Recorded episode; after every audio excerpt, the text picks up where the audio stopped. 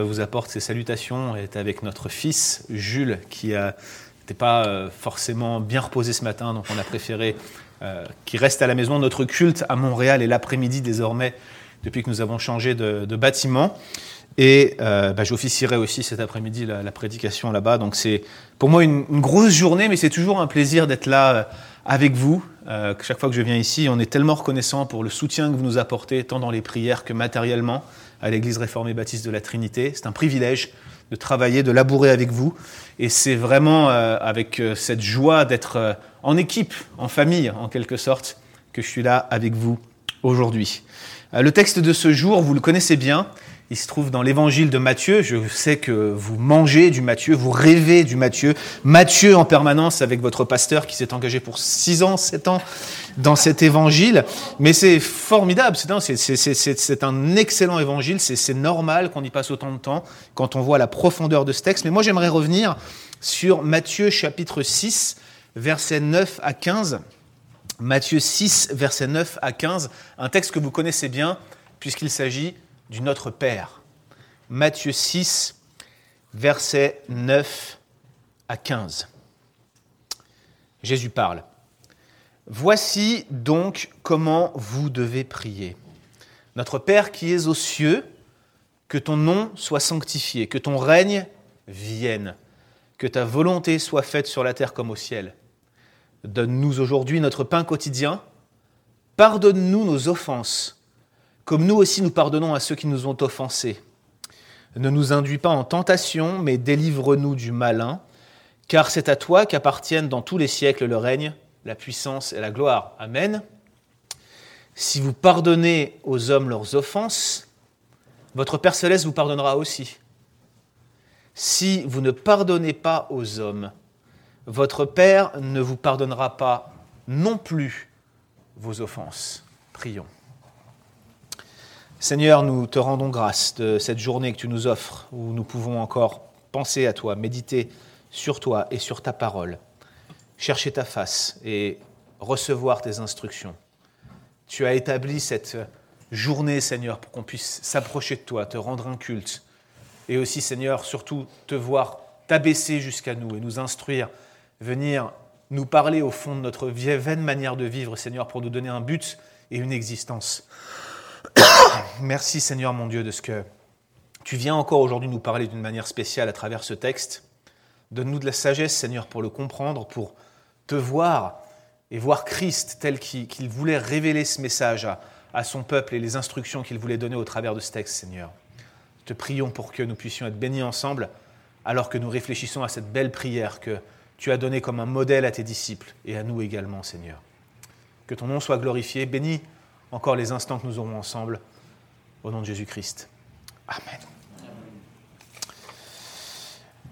Nous sommes euh, des églises réformées baptistes, nous revendiquons cette étiquette réformée que malheureusement certains nous contestent, mais c'est pourtant bien le cas. Nous adhérons de tout cœur à la théologie et aussi à une ecclésiologie réformée et baptiste en même temps. Et il faut le dire, nous réformés, nous sommes obsédés par la connaissance de Dieu. Nous aimons connaître Dieu d'une manière spéciale et spécifique. Et je crois que c'est légitime. Il faut accepter cela comme un, fait, et il ne faut pas en avoir honte.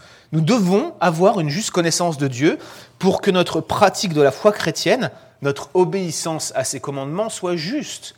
Comment est-ce qu'on peut suivre Dieu avec justesse si nous n'avons pas une connaissance juste de Dieu?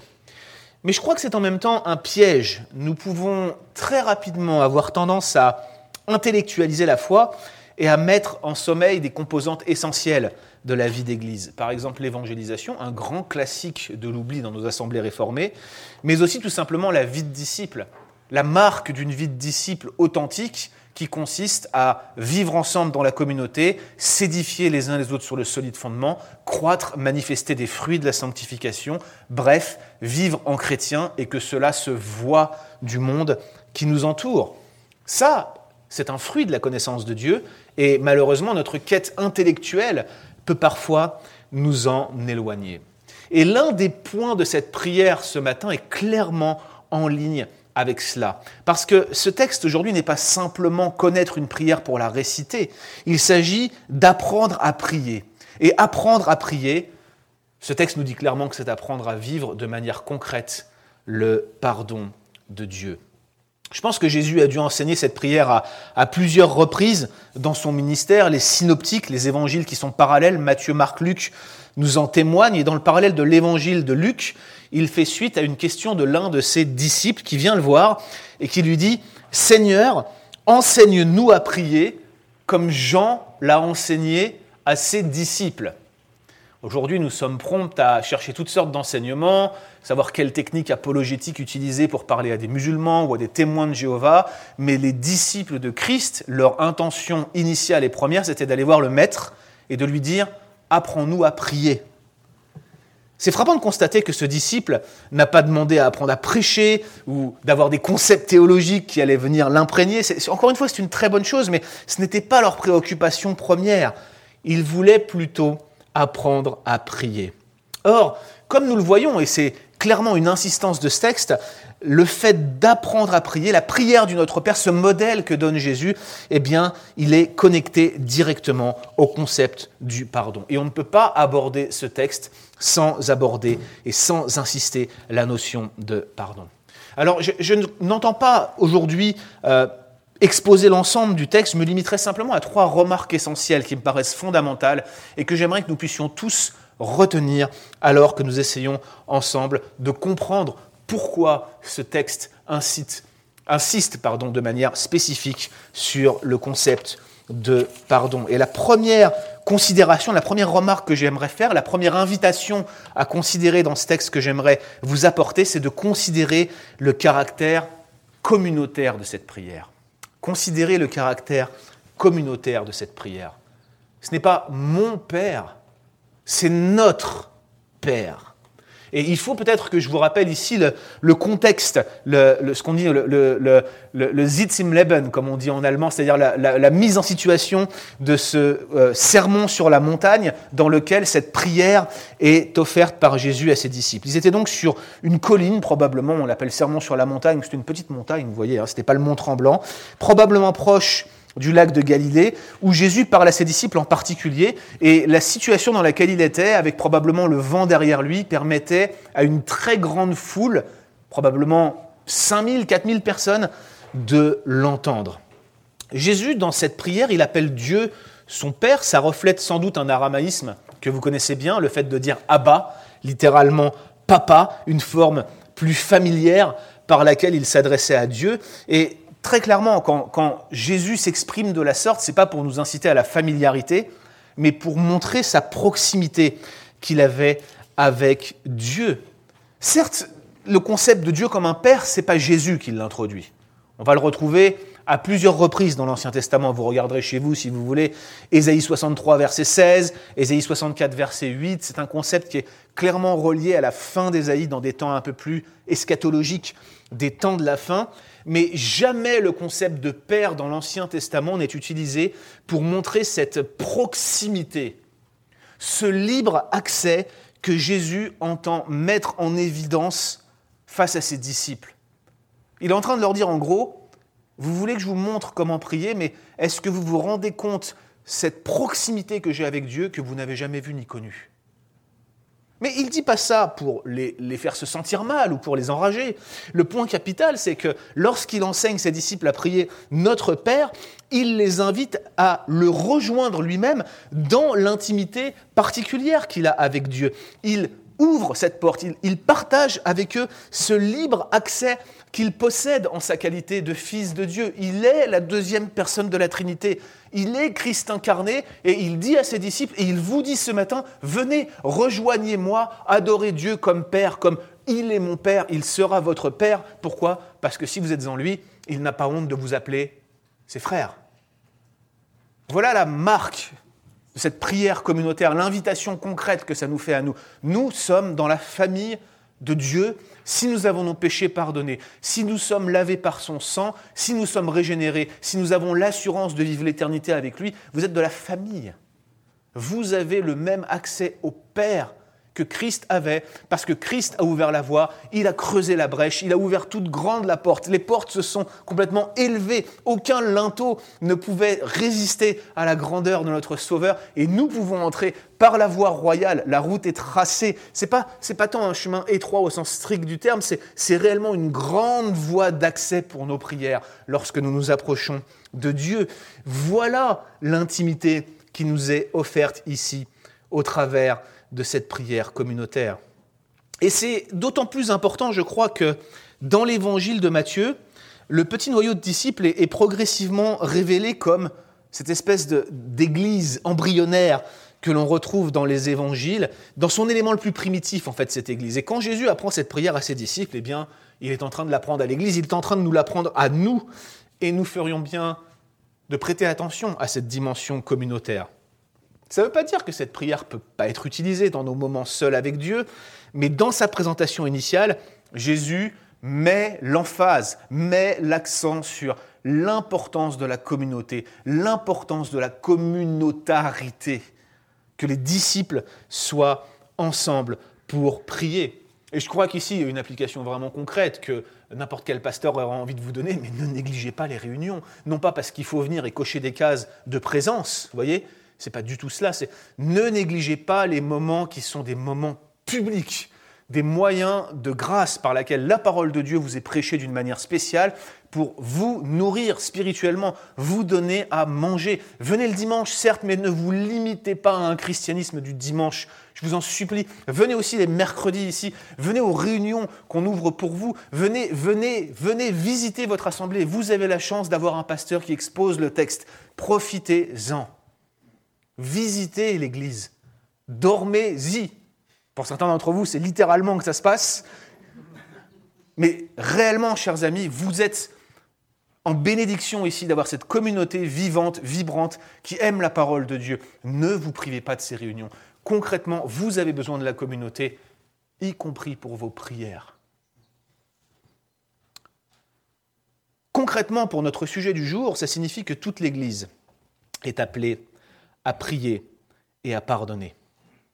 En fait, dans cette liste de prières que Jésus donne dans le, sermon sur la, montagne et dans cette prière du Notre Père, il y a finalement deux catégories de requêtes. Il y a les catégories qui visent à honorer Dieu, à reconnaître sa gloire, sa souveraineté, et puis il y a ces prières qui se focalisent davantage sur ses besoins essentiels, les besoins physiologiques, c'est-à-dire les besoins qui, font que, que tu ne peux pas t'en passer pour vivre, la nourriture, le vêtement, vous voyez Et puis, euh, des, des, requêtes qui sont des besoins spirituels. Le besoin de pardon des péchés, le besoin d'être préservé des tentations, bref, l'ensemble de votre vie, le corps et l'âme, sont en vue ici dans cette prière. Et encore une fois, toutes ces requêtes sont formulées pour la communauté de disciples et non pour un individu seulement. C'est pas donne-moi mon pain quotidien, c'est donne-nous notre pain quotidien. Pardonne-nous nos enfances, préserve-nous du malin. Et, c'est ici la marque de la vie d'Église.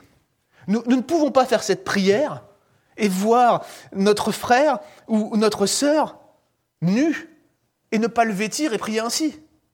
Ce serait illogique, ce serait incohérent, ce serait complètement décalé par rapport à votre appel, n'est-ce pas? Nous ne pouvons pas faire cette prière et être insensibles aux tentations par lesquelles notre frère ou notre soeur, ou même les péchés dans lesquels il est tombé.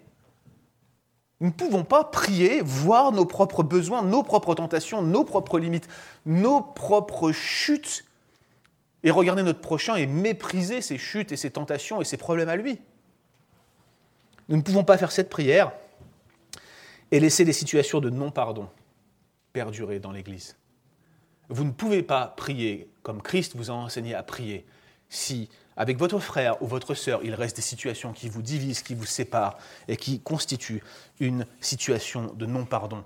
Voilà l'application concrète de ce que cette prière communautaire signifie quant à la théologie du pardon. Considérez donc avec attention le caractère communautaire de cette prière, car il signifie beaucoup pour votre vie en tant qu'assemblée. Deuxième remarque. Considérez comment le Notre Père connecte le pardon divin au pardon humain, connecte le ciel et la terre en quelque sorte. Considérez donc comment le Notre Père connecte le pardon divin au pardon humain. Ici, il y a peut-être une petite explication qui doit être donnée sur les termes qui sont utilisés par notre Seigneur. Notez d'ailleurs que le texte ne parle jamais directement de péché, mais il parle d'offense. Vous voulez peut-être me dire qu'ici je suis en train de couper les cheveux en quatre. Un péché, une offense, tout le monde sait ce que c'est, c'est quelque chose de mal envers quelqu'un ou envers Dieu directement. Mais en réalité, le terme grec utilisé, je crois me souvenir d'avoir déjà expliqué ce terme ici dans une autre prédication pour vous ici à Saint-Jérôme. Le terme original utilisé, c'est opheleima en grec, et qui serait bien mieux traduit, bien plus littéralement traduit par dette. Autrement dit, Matthieu utilise volontairement la métaphore des dettes pour exprimer l'offense, et il le fera d'ailleurs à nouveau lors de la parabole du roi, voulant faire rendre compte à ses serviteurs en Matthieu 18, où on a encore une fois l'image même du pardon qui est exprimée par cette métaphore des dettes, l'offense. Il voulut faire rendre compte à ses serviteurs des dettes qu'ils avaient, opheleima. Le même terme est utilisé ici.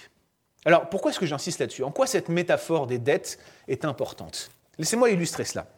Je possède un iPhone qui n'est pas dernier cri, mais quand même, qui vaut quelques centaines de dollars, iPhone X, je crois, que, je trimballe un peu partout, qui, m'est très utile. Imaginez que je sois en train de pianoter sur mon iPhone, ce que je ne fais jamais, vous le savez tous, et je me trouve à l'entrée de la porte euh, de euh, l'église en train d'être concentré dessus plutôt que de m'occuper de ma relation communautaire avec vous, ce qui n'arrive jamais, vous le savez tous très bien. Pendant que je suis en train de pianoter sur mon iPhone, notre ami Mario sort et vient pour me saluer dans sa générosité et sa sympathie habituelle, et il vient, il me bouscule. L'iPhone tombe par terre.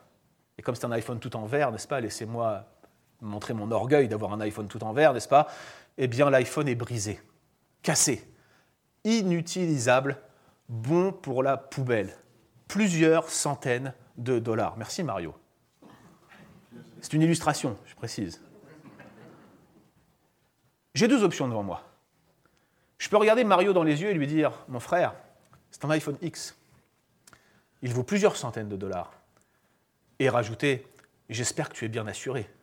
Autrement dit, prépare-toi à payer mon iPhone. C'est ta faute, c'est toi qui m'as bousculé, c'est toi qui vas payer mon iPhone. Ou bien je peux lui dire tout simplement Écoute, cher ami, ce n'est que du matériel, ce n'est pas grave, j'en rachèterai un autre. Eh bien, vous savez quoi? Le pardon, chers amis, c'est exactement ce que cette dernière illustration laisse transparaître. Pardonner, c'est volontairement assumer le coût du préjudice subi plutôt que de le mettre sur le compte du coupable. Et cette illustration, elle est bien limitée. Personne ne fait exprès de bousculer quelqu'un pour faire tomber son iPhone, ou alors c'est quelqu'un qui a des très mauvaises intentions. Dans l'illustration que j'ai donnée, elle était involontaire, mais ça marche aussi pour les fautes volontaires. Pardonner, c'est assumer le coût du préjudice subi au lieu de le mettre sur le compte du coupable. C'est abandonner sa dette, littéralement renoncer à faire payer, littéralement renoncer à se venger. Ça implique que l'offense que tu as subie, le préjudice qu'on t'a fait, tu le payes. Tu payes le prix de l'offense. Tu prends en charge son montant. Tu prends le mal que tu as subi, tu l'avales et tu le digères et tu ne le rends pas. Le pardon, chers amis, c'est exactement cela. Et le pardon a un coût. Alors ce coût peut être divers. J'ai fait exprès de prendre un exemple numéraire et insignifiant. Mais le, coût, le pardon a toujours un coût.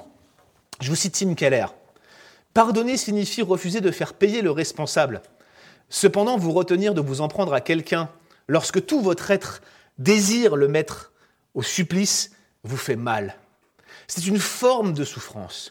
Non seulement vous souffrez à cause de l'atteinte portée à l'origine de votre bonheur, à votre réputation, aux occasions qui se présentaient à vous, mais en plus vous renoncez à la consolation que vous auriez ressentie en infligeant les mêmes souffrances à l'auteur du préjudice.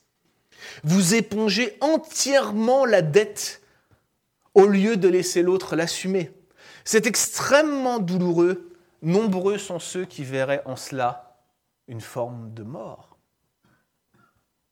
Et je parle ici des offenses de cette vie, pas d'un simple iPhone, pas de matériel, pas d'un bris d'un objet. Je suis en train de, vous montrer vers quoi ça pointe. Ça pointe vers, toutes ces choses qui vous ont fait terriblement mal dans votre vie, les gens qui, qui vous ont sali, qui vous ont menti, qui vous ont traîné dans la boue, qui vous ont fait du mal terriblement. Il s'agit ici de renoncement à la vengeance. Il s'agit de, de, renoncement à faire payer celui qui vous a fait du mal. Et c'est là le véritable pardon. Ça a un coût, et ce coût, c'est la souffrance de celui qui pardonne. Littéralement, le, verset 12 signifie donc Remets-nous nos dettes, comme nous aussi nous les avons remises à nos débiteurs. La difficulté ici, c'est on aurait l'impression, si on, on, se considère juste ce passage isolé du reste du Nouveau Testament et même de l'ensemble de la révélation biblique, que finalement ce verset enseignerait le pardon divin qui serait dépendant d'un pardon qu'on accorderait en quelque sorte. Évidemment, ça ne tient pas ça s'opposerait au reste de la révélation. Jamais dans la Bible, nous n'avons l'idée que le pardon des péchés que nous recevons de Dieu est dépendant d'autre chose que de la grâce de Dieu. L'idée dans ce passage, c'est plutôt que ceux qui recherchent le pardon divin, ceux qui veulent avoir leurs péchés pardonnés, devraient être animés d'un esprit de pardon. En d'autres termes, ceux qui sont pardonnés sont des personnes qui pardonnent. Et gardez en tête cette vision communautaire de la prière. Si vous dites pardonne-nous nos offenses, ça implique nécessairement que tu pardonnes à ceux qui t'ont offensé. Tu demandes à ce qu'on remette ta dette et tu veux agir de la même manière que Christ agit avec toi, en remettant la dette à ceux qui t'ont offensé. Indéniablement, cette prière connecte le ciel et la terre en matière de pardon. Elle connecte le pardon divin au pardon humain. Elle vous montre le mode par lequel vous êtes pardonné, la grâce souveraine et gratuite de Dieu. Et elle vous demande de faire la même chose. Et lorsque vous priez le Notre Père, vous devriez vous souvenir que ce pardon fondamental est au cœur de cette prière. Troisième remarque. Considérez l'importance du pardon mutuel. Et j'aimerais relire simplement pour introduire ce dernier commentaire que je veux faire sur ce texte, les versets 14 et 15. Si vous pardonnez aux hommes leurs offenses, votre Père céleste vous pardonnera aussi. Mais si vous ne pardonnez pas aux hommes, votre Père ne vous pardonnera pas non plus vos offenses. Ce qui me frappe, et je pense que ça devrait tous nous arrêter ici, c'est que le seul point de la prière qui fait l'objet d'un commentaire additionnel de la part de Jésus, c'est le pardon. Notez donc l'importance de la théologie du pardon connecté à la vie de prière communautaire. Autrement dit, ici, ce que je suis en train de vous dire, c'est qu'une église qui prie, c'est une église qui pardonne. Et une église qui pardonne, c'est une église qui prie. Peut-être dans votre lecture personnelle, vous vous êtes déjà arrêté par ces passages extrêmement pratiques, ces recommandations de l'apôtre Pierre, notamment dans les relations entre mari et femme, dans 1 Pierre 3. Et dans 1 Pierre 3, 7, Pierre donne des, des, conseils très pratiques sur la manière dont les époux et les épouses devraient régler leurs relations mutuelles d'une manière harmonieuse, d'une manière qui pardonne, même si le terme n'est pas réellement prononcé. On sent que c'est l'harmonie qui est visée au sein du couple, prendre soin les uns des autres. Et Pierre rajoute, faites cela afin que rien ne vienne faire obstacle à vos prières. Et je crois que les mêmes obstacles existent dans la communauté vis-à-vis du pardon. Lorsqu'une église est à couteau tiré, lorsque les gens ne se pardonnent pas, lorsqu'on garde rancœur contre son prochain, nous élevons des barrières, nous plaçons des obstacles à notre prière. Non seulement une prière comme celle-ci est profondément hypocrite et Dieu ne saurait l'entendre sans rien dire, mais en plus de cela, nous, fermons la porte à la prière. Nous cultivons un esprit de rancœur. Nous nous empêchons nous-mêmes de prier. De la même manière que lorsque vous cultivez tel ou tel péché dans votre vie et que vous le laissez prendre une certaine place dans votre vie, votre vie de prière va s'assécher, s'amoindrir, tarir. Exactement la même chose arrive quand vous refusez de pardonner à celui qui vous a offensé. Voilà ce que le texte nous dit. Et le texte va beaucoup plus loin, parce que Dieu ne pardonne pas à ceux qui ne pardonnent pas. Voilà ce que dit Matthieu 6,15. Je me rappellerai toujours, au tout début de ma vie chrétienne, je visitais un endroit qui s'appelle la Mission évangélique parmi les 100 logis. Elle se trouve dans un quartier à Paris qui s'appelle Belleville, qui est un quartier populaire, qui ne s'est jamais gentrifié, si vous voyez ce que je veux dire. On pourrait le comparer, si vous connaissez un peu Montréal, à Hochelaga Maisonneuve. Vous voyez, c'est un quartier très populaire, très pauvre, dans laquelle les gens sont en grande détresse. Et en plus de cela, dans ce quartier, il y a eu plusieurs vagues d'immigration d'Asie ou d'Afrique du Nord, ce qui fait qu'il y a un brassage de populations qui sont continuellement maintenues dans la pauvreté, beaucoup de délinquance, beaucoup de gens qui vivent dehors, beaucoup de gens qui n'ont pas de quoi manger. Et la mission parmi les 100 logis offrait comme une soupe populaire, un repas par lequel les gens, je dis l'offrait, elle l'offre toujours, et ça continue, ce ministère est bienfaisant et merveilleux, mais c'était un endroit où on offrait, si vous voulez, un repas aux sans-abri, et généralement un message biblique est donné juste avant le repas, il y a deux ou trois services. Et c'est dans cette mission parmi les 100 logis que j'ai eu mes premières expériences de prédication. On m'a donné ma chance de m'exprimer pour partager l'évangile de Christ devant ces 100 logis. Je me rappellerai toujours avoir prêché, et à la fin de ma première prédication, un homme complètement alcoolisé était venu me voir. Je, ne me souviens pas ce que j'avais dit, ni le texte que j'avais utilisé, mais j'avais certainement utilisé la notion de pardon et parlé du pardon des péchés en Jésus-Christ. Cet homme était venu me voir, il m'avait dit, le pardon, ça n'existe pas. Alors on avait parlé longuement ensemble, c'était une discussion très compliquée, il avait beaucoup bu, vous voyez. Et alors que nous discutions ensemble, à un moment donné, il m'a dit, 15 ans de légion, on ne pardonne pas. C'est tout ce que j'ai retenu de lui. Cette phrase m'est restée. Il avait fait la Légion étrangère, ce qui est un corps euh, d'armée extrêmement demandant, extrêmement exigeant, éprouvant en France. Il en était sorti avec de terribles blessures et des offenses subies contre lui, probablement des opérations extérieures avec des morts ou des amis à lui qui étaient morts ou des choses terribles qu'il a fait lui-même. Et ces offenses et celles qu'il avait reçues l'avaient convaincu qu'il était impossible de pardonner, impossible qu'un pardon authentique comme celui de Christ qui donne sa vie pour ses ennemis existe. Vous ne pouvez pas imaginer ça. C'était trop dur pour lui. Et chaque fois que je repense à lui, je vois cet homme qui entendait le pardon de Dieu annoncé, proclamé jusqu'à lui, chaque repas qu'il prenait parce qu'il était un régulier dans cette mission. Il en a pris des dizaines avec moi, il en a probablement pris des centaines dans sa vie, si ce n'est plus. Chaque fois, l'amour de Christ lui était annoncé. Chaque fois, le pardon divin était proclamé. Chaque fois, on lui expliquait que Christ était venu dans le monde pour prendre ses péchés sur lui, donner sa vie pour lui et mourir à sa place pour ensuite vaincre la mort et ressusciter le troisième jour. Il connaissait le message, il connaissait cet énoncé fondamental de l'évangile, ce kérigme, on dit en théologie. Il l'avait entendu en long, en large et en travers, et malgré cela, son absence de pardon lui fermait la porte de la grâce.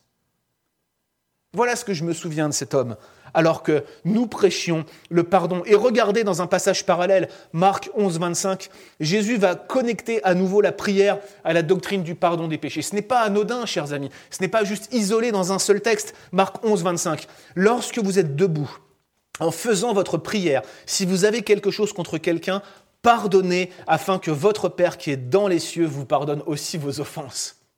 Vous voulez plus clair? Voilà encore plus clair.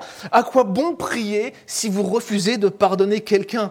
Ça sert à rien, souvenez-vous, ça sert à rien de mettre votre argent dans l'offrande, même tout votre salaire mensuel ou annuel, si vous ne pardonnez pas, premièrement, à votre frère. Et, et je tiens à vous le dire aujourd'hui, et je tiens à vous l'annoncer, vous êtes tous venus ici vous réjouir aujourd'hui, ce matin, à Saint-Jérôme. Mais est-ce que vous avez pardonné à ceux qui vous ont offensé?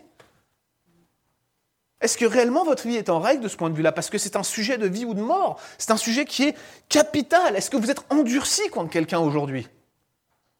Est-ce que réellement nous pouvons prendre un temps de silence comme on le prend lors de la session de confession de nos péchés que vous avez dans votre liturgie ici, penser spécifiquement au sujet du non-pardon et qu'on puisse quitter cette salle en se disant je suis clean avec ça? Parce que c'est un sujet capital. Écoutez, écoutez, le commentaire de Spurgeon qu'il fait sur ce texte. Dieu n'accepte pas les dons. Dieu n'accepte pas les prières et les louanges d'un cœur implacable. Même si vous laissez toute votre fortune à sa cause, il n'en acceptera pas un sou si vous mourrez avec un esprit implacable.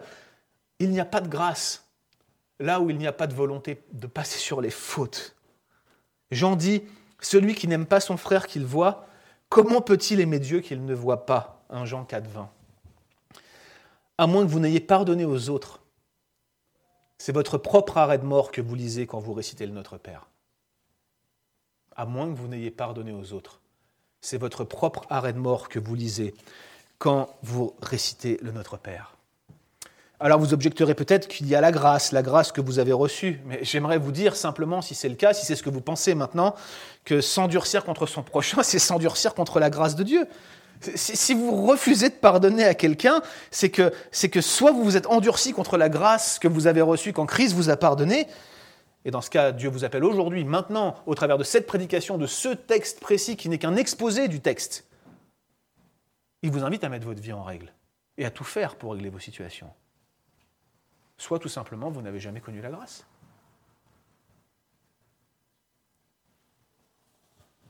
Vous n'avez jamais été pardonné par Christ. Et la colère de Dieu demeure sur toi. Et c'est une véritable invitation à l'examen que ce texte nous propose aujourd'hui.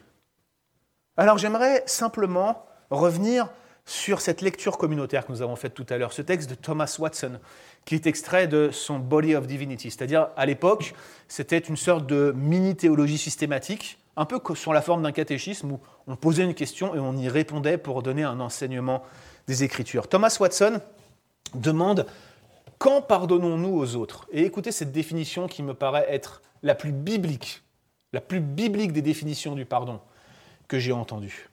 Nous pardonnons aux autres lorsque nous luttons contre toutes nos pensées de vengeance, quand nous ne rendons pas le mal à nos ennemis, mais souhaitons leur bien, lorsque nous pleurons sur leur malheur, lorsque nous prions pour eux, lorsque nous nous réconcilions avec eux, et lorsque nous nous montrons prêts en toute occasion à leur venir en aide.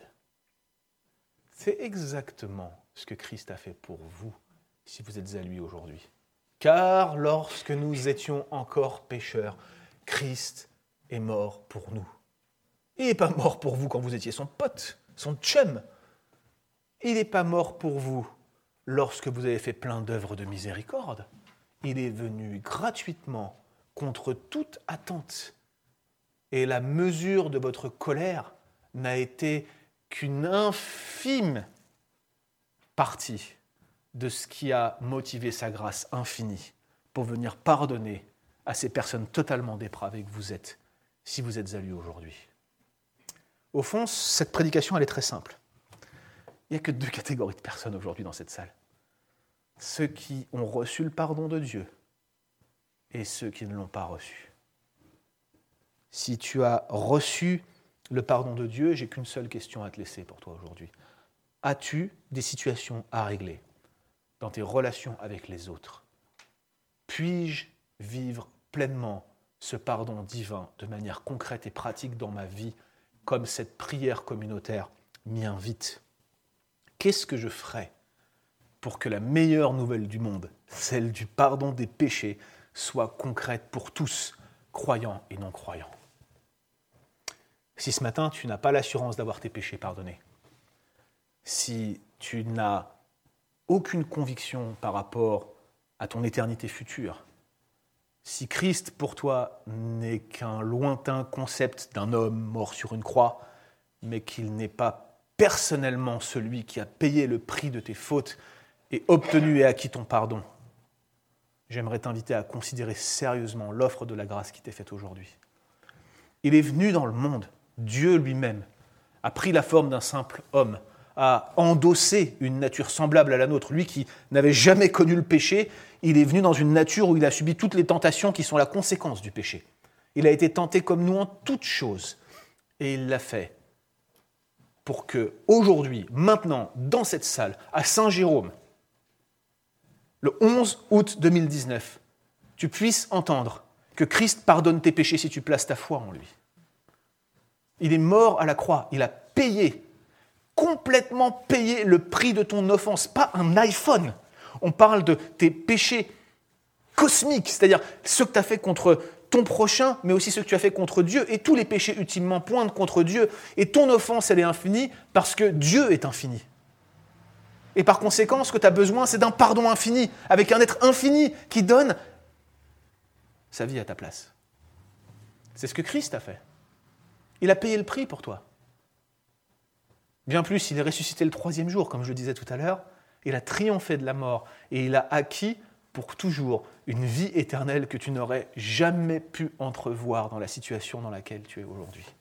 Voilà l'offre qui est annoncée aujourd'hui à cette belle assemblée de l'Église réformée baptiste de Saint-Jérôme. Est-ce que tu quitteras cette salle en laissant cela derrière toi? Non, mon ami, je t'invite aujourd'hui à te tourner vers Christ, à placer ta foi en lui, à avoir tes péchés pardonnés. Ne quitte pas cette salle sans venir me parler, sans parler à Ghislain qui présidait tout à l'heure. Venez nous voir, nous voulons échanger avec vous. Car la grâce de Dieu, c'est le pardon des péchés et la capacité à pardonner aux autres. Prions. Seigneur, nous te rendons grâce et nous te remercions de nous mettre un tel challenge devant nous, de nous montrer combien notre foi nous appelle à des choses concrètes comme l'abandon des dettes que nos offenseurs ont envers nous, le renoncement à la vengeance, le pardon des péchés, la volonté de pardonner comme Christ nous a pardonné, de manière inconditionnelle. Seigneur, je veux tellement te rendre grâce de ce que tu nous as acquis, ce salut à la croix, et que tu ne te limites pas simplement à nous ouvrir une porte, tu nous aides à y entrer, tu nous aides à marcher dans le chemin, tu nous tiens par la main, et quand la route est rocailleuse et qu'on chute, Seigneur, tu nous relèves, y compris en matière de non-pardon. Seigneur, la grâce est offerte pour nous aujourd'hui, et je te rends grâce de ce que dans ma propre vie, dans la vie de mes frères et sœurs, il y a cette grâce qui est offerte et donnée y compris à ceux qui se sont endurcis, Seigneur. Alors, je te prie d'amollir notre cœur, de le rendre malléable, Seigneur, de venir l'enseigner, de, de parler à nos oreilles, nos oreilles spirituelles, Seigneur, d'ouvrir nos yeux pour que nous voyions toute l'étendue de ta grâce et que, à notre mesure, dans notre finitude, avec nos cœurs si souvent défaillants, nous puissions t'imiter, Seigneur, et rendre la grâce et la bienveillance pour le mal qu'on nous a fait. Seigneur, aide-nous à bénir. Aide-nous à rendre le bien pour le mal. Montre-nous ce que le christianisme implique de manière concrète dans la sphère où tu nous as placés pour que nous témoignions de tes bontés à ceux qui nous entourent. Que ton nom, Seigneur mon Dieu, soit glorifié, que ton règne vienne. Amen.